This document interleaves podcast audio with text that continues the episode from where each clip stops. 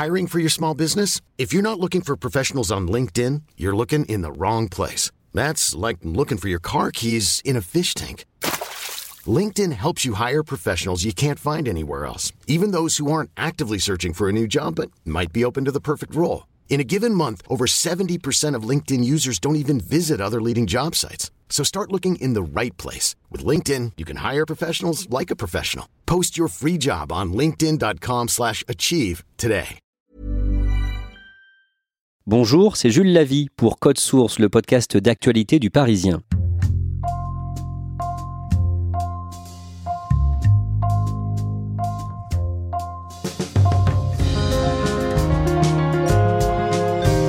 Issu d'une famille modeste de la Chine rurale, Ren Zhengfei a fondé à la fin des années 80 à Shenzhen Huawei. Devenu numéro 2 mondial des smartphones, Huawei est aujourd'hui au cœur de la guerre commerciale entre la Chine et les États-Unis. Le géant chinois des télécoms voit son rêve de devenir numéro 1 bloqué par Donald Trump. Cet épisode de Code Source est raconté par Émeric Renou du service Société du Parisien.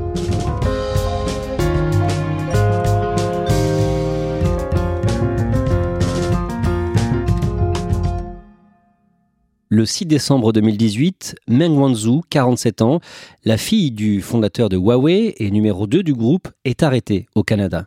C'est le coup de tonnerre en Chine et chez Huawei, parce que c'est la fille du fondateur, elle est aussi directrice financière du groupe. Elle est arrêtée au Canada dans un aéroport à la demande des États-Unis et c'est la police canadienne qui se charge de l'arrestation. Elle est arrêtée comme une malpropre. Pourquoi? Les États-Unis ont Huawei dans le viseur. Et le fait que la directrice financière de Huawei se trouve au Canada, c'est une aubaine pour eux. Ils l'arrêtent parce qu'ils soupçonnent Huawei d'avoir enfreint les règles de l'embargo commercial sur l'Iran. En clair, ils accusent Huawei d'avoir dissimulé des activités commerciales avec l'Iran grâce à des sociétés écrans dont la directrice financière est à l'origine. Cette arrestation fait les gros titres à travers le monde. Et bien sûr, parce que Huawei, c'est l'entreprise qui monte dans le monde des télécoms, c'est l'ogre chinois, c'est le chinois qui va bouffer tout l'Occident presque. Donc on s'intéresse beaucoup à cette marque, et pour la première fois, le géant trébuche. Son arrestation ne passe pas. Depuis plusieurs jours, la Chine demande des explications après l'inculpation de Meg Wanzhou, la directrice financière de Huawei à Vancouver. C'est comme un fait divers. Cette personne-là est arrêtée, elle est menottée, on dirait presque une délinquante, mais c'est une délinquante peut-être, mais financière. Elle est soupçonnée de délinquance financière. Généralement, ça se passe pas comme ça. Ça se passe entre grands du monde, entre euh, euh, tractations financières entre pays. Et là, la fille du président de Huawei est traitée comme une criminelle. Comment réagit son père, donc l'homme qui a créé Huawei, le richissime homme d'affaires chinois, Ren Zhengfei, âgé de 75 ans? Il ne le dit pas, mais il est sous le choc parce qu'il se croit puissant, très puissant, intouchable. Et là, on touche au cœur de sa famille, qui est le noyau dur de la création de son empire. Donc ça le touche forcément.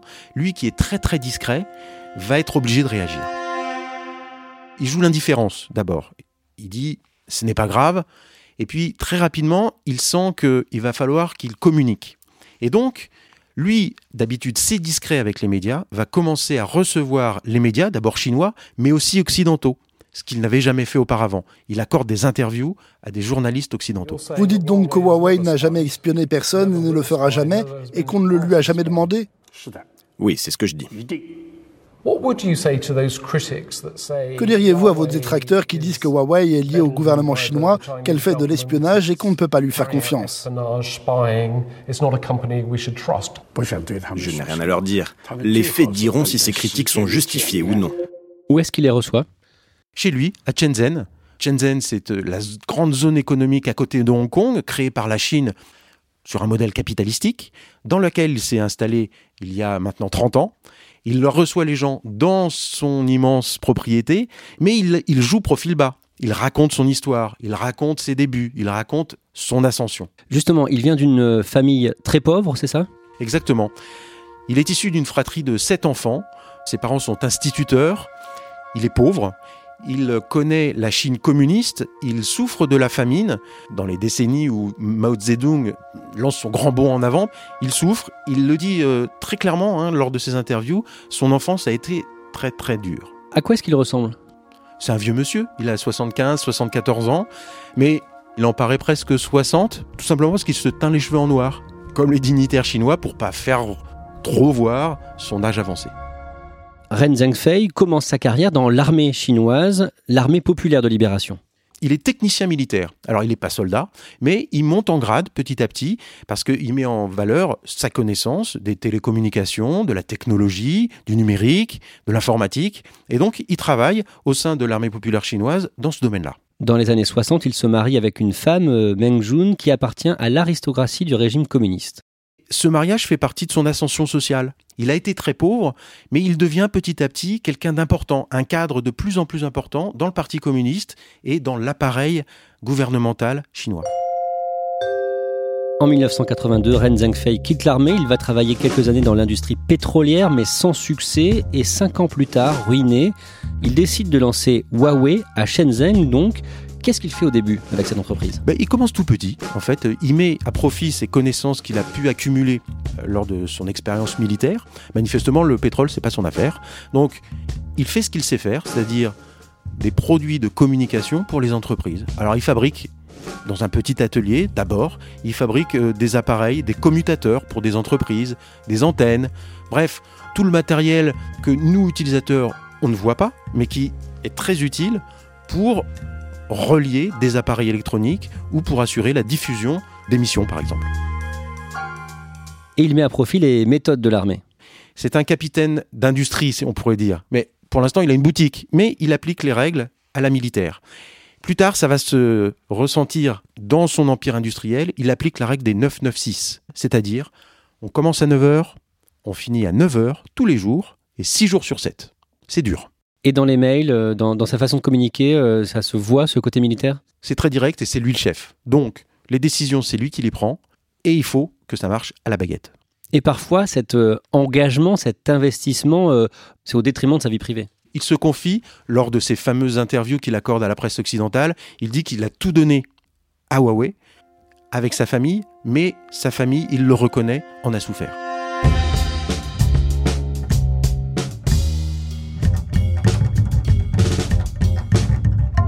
Au début des années 2000. Euh, que produit Huawei concrètement? Il passe des réseaux, du matériel pour entreprise, au smartphone. Pourquoi? Bah, Parce que à Shenzhen, c'est là où on fabrique tous les smartphones et tous les téléphones portables que l'on achète dans le monde entier. La technologie est là, il s'en inspire, il a des connexions, il connaît la manière de fabriquer des smartphones, il se dit bah, pourquoi pas moi?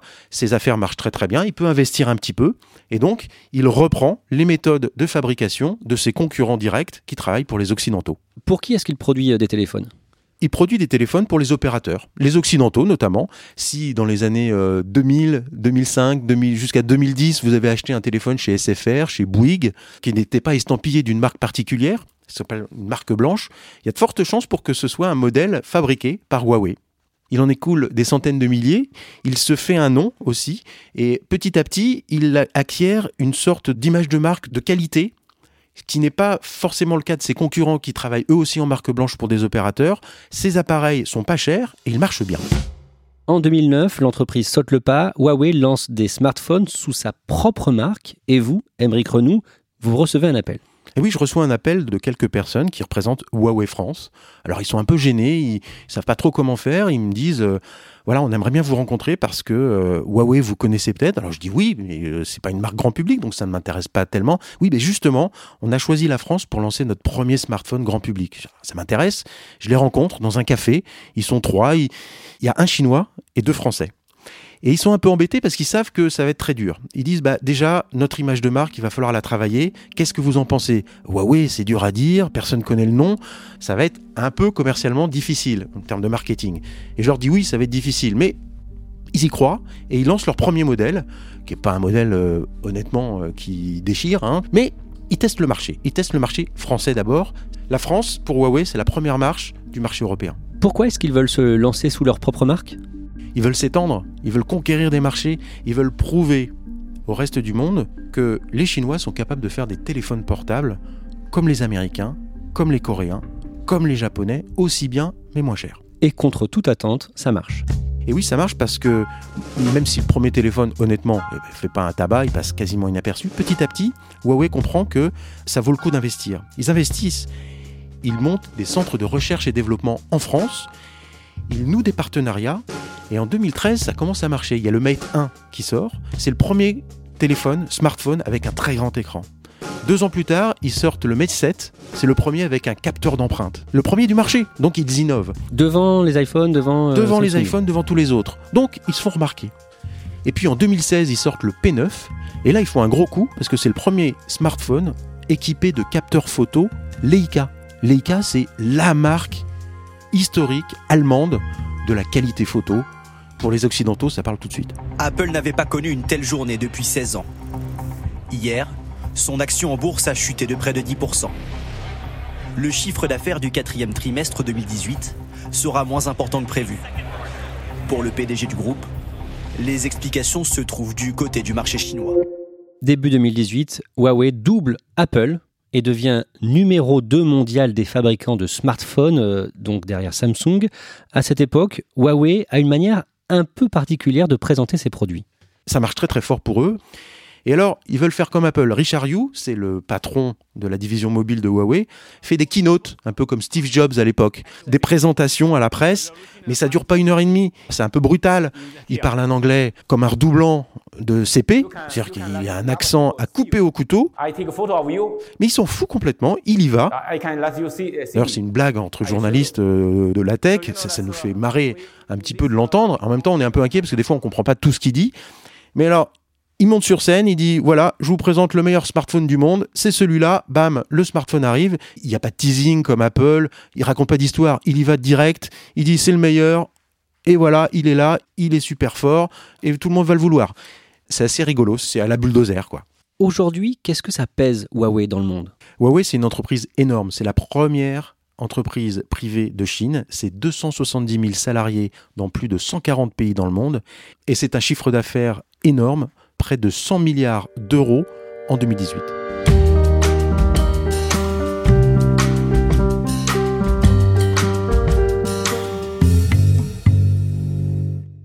En décembre 2018, la numéro 2 de Huawei, Ming Wanzhou, la fille du fondateur, donc, euh, est arrêtée. Qu'est-ce qu'elle devient aujourd'hui? Elle est en résidence surveillée toujours au Canada. Elle est sous le coup d'une demande d'extradition des États-Unis que le Canada est en train d'instruire. Pour l'instant, elle vit dans une villa de luxe au Canada, avec à la cheville un bracelet électronique qui l'empêche de partir, et elle attend qu'on veuille bien juger son sort. Officiellement, elle a été arrêtée parce qu'elle est suspectée euh, d'avoir fait du commerce euh, avec l'Iran en violation euh, de l'embargo américain, mais la réalité serait plus complexe que ça. C'est beaucoup plus compliqué parce qu'en fait, on est en pleine guerre économique entre la Chine et les USA. Trump a un peu lancé les hostilités. Nous avons été clairs avec la Chine. Ces attaques contre nos emplois et notre richesse arrivent à leur fin. Et l'enjeu, ce sont des taxes douanières autour de produits comme l'aluminium qui ont largement augmenté. Donc les États-Unis et la Chine sont en train de se battre comme des chiens sur ces taxes. C'est pour cela que nous avons imposé des droits de douane sur 250 milliards de dollars de produits chinois. Et les États-Unis ont trouvé le point faible de la Chine, s'appelle Huawei. Donc ils mettent la pression sur Huawei. Pourquoi est-ce que les Américains ciblent autant Huawei? Ils pensent que Huawei est une entreprise cheval de Troie. Je m'explique. Ils pensent que via leur réseau, les réseaux de télécommunications qu'ils vendent aux États-Unis notamment, les informations qui passent dans ces tuyaux-là sont captées avec l'accord de Huawei par les autorités chinoises. Comme du cyberespionnage, c'est grave. Ils n'ont pas encore apporté la preuve de cela, mais ils le soupçonnent fortement. Et ça, c'est le levier qu'ils utilisent pour interdire à Huawei de commercialiser des smartphones aux États-Unis. Et c'est ce moyen qu'ils utilisent comme levier pour peser dans les discussions commerciales. Le 15 mai 2019, l'administration de Donald Trump hausse le ton et interdit aux entreprises américaines de faire des affaires avec euh, Huawei sans son accord. Et dans la foulée, Google annonce que Huawei ne pourra plus utiliser ses services. Huawei, le géant chinois des télécoms accusé d'espionnage par Washington, est menacé de perdre l'accès au marché et aux technologies américaines. Déjà, Google, le géant d'Internet, entend couper les ponts et priver Huawei de son système d'exploitation largement dominant dans l'industrie mobile. C'est le deuxième coup de pression énorme de la part du gouvernement Trump. Ce qui veut dire que les prochains smartphones de la marque Huawei pourront utiliser Android, qui est le système d'exploitation de Google, mais pas ses services. Au début, on comprend pas très bien ce que ça implique, mais finalement, on s'en rend compte très vite, c'est-à-dire que pas de Google Play, pas d'application américaine, pas de Gmail, pas de Google Search, pas de YouTube. Et c'est terrible, parce que ça veut dire qu'un futur téléphone Huawei est presque inutilisable. Il y a quelques jours, le lundi 9 décembre, le dernier téléphone de Huawei est sorti, le Mate 30 Pro. À quoi ça ressemble? Eh ben, C'est le premier téléphone sans les services Google. Alors, ils le commercialisent, mais alors, à petits pas, presque en catimini, sur leur site internet uniquement, pas dans les magasins. En fait, ils tentent le coup, ils regardent ce qui se passe, en espérant que ça accroche un petit peu, et en espérant séduire des consommateurs qui pourront éventuellement se passer des services Google. Ça me paraît assez compliqué. Alors, eux aussi ont un magasin d'applications qui s'appelle Huawei Mobile Service, mais pour l'instant qui est très pauvre. Et on ne retrouve pas évidemment les principales applications que tout le monde utilise et qui sont américaines, Facebook, Twitter, Netflix, disparues. Ce téléphone est censé être un appareil euh, haut de gamme, et donc il n'a pas les services de base euh, nécessaires pour un utilisateur européen. C'est toute l'ironie de la chose, c'est-à-dire qu'il poursuit la conquête en avant technologique de Huawei. C'est une bête de course ce téléphone, il est très puissant mais il est handicapé. Il n'a pas la puissance logicielle qu'il devrait avoir. C'est un téléphone à presque à 1000 euros. Personne va acheter un téléphone à 1000 euros, sachant que on va presque pas pouvoir utiliser Netflix ou Facebook avec. Enfin, c'est ridicule, c'est pas possible. C'est un très gros coup dur là pour euh, Huawei. Ça commence à être un gros coup dur. Huawei n'a pas que les smartphones pour vivre. Il est aussi sur le terrain de la 5G. La 5G, donc à quel niveau? Alors, ben, ils fournissent le monde entier en réseau, en appareils, en antennes, et ils sont très en avance sur cette technologie-là pour permettre à la nouvelle génération de communication mobile entre smartphones d'apparaître dans les mois qui viennent. Ils sont très très en avance, mais ils sont déjà boycottés par les Américains, par les Australiens, les Néo-Zélandais. Ils ont l'espoir de pouvoir continuer à commercer avec quelques pays d'Europe, mais pour l'instant, leur division smartphone est très très très à l'arrêt. Et il y a quelques jours, début décembre, Huawei s'est mis à dos le public chinois. Oui, c'est une première, un mouvement de boycott qui a pour origine une histoire très particulière. Un employé de Huawei a quitté l'entreprise en début d'année et Huawei se retourne contre lui en faisant croire que les indemnités qu'il a obtenues sont en fait une extorsion de fonds, ce qui n'est pas vrai, mais il est mis en prison 251 jours, il a été libéré cet été. Alors, le public chinois ne comprend pas comment cette magnifique entreprise chinoise, qui doit rayonner à travers le monde, puisse se comporter de la sorte. Il y a des appels à boycott des smartphones chinois en Chine, c'est une première et c'est un gros revers pour la marque. Est-ce que Huawei peut remonter la pente aujourd'hui? Oui, Huawei peut remonter la pente, c'est une énorme entreprise. Il va falloir que Trump et le président chinois s'accordent un petit peu au niveau commercial, au niveau mondial. C'est beaucoup de diplomatie. Une fois ce verrou levé, je pense que Huawei pourra reprendre sa marche en avant et sa stratégie de conquête mondiale qui consiste à devenir numéro un devant Samsung d'ici quelques années.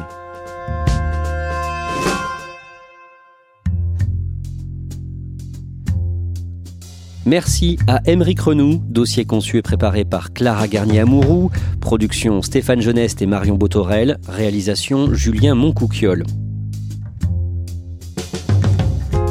Code Source est le podcast quotidien d'actualité du Parisien et vous êtes de plus en plus nombreux à nous écouter. Code Source vient de franchir le seuil des 2 millions d'écoutes depuis son lancement en mai dernier. Merci de votre fidélité.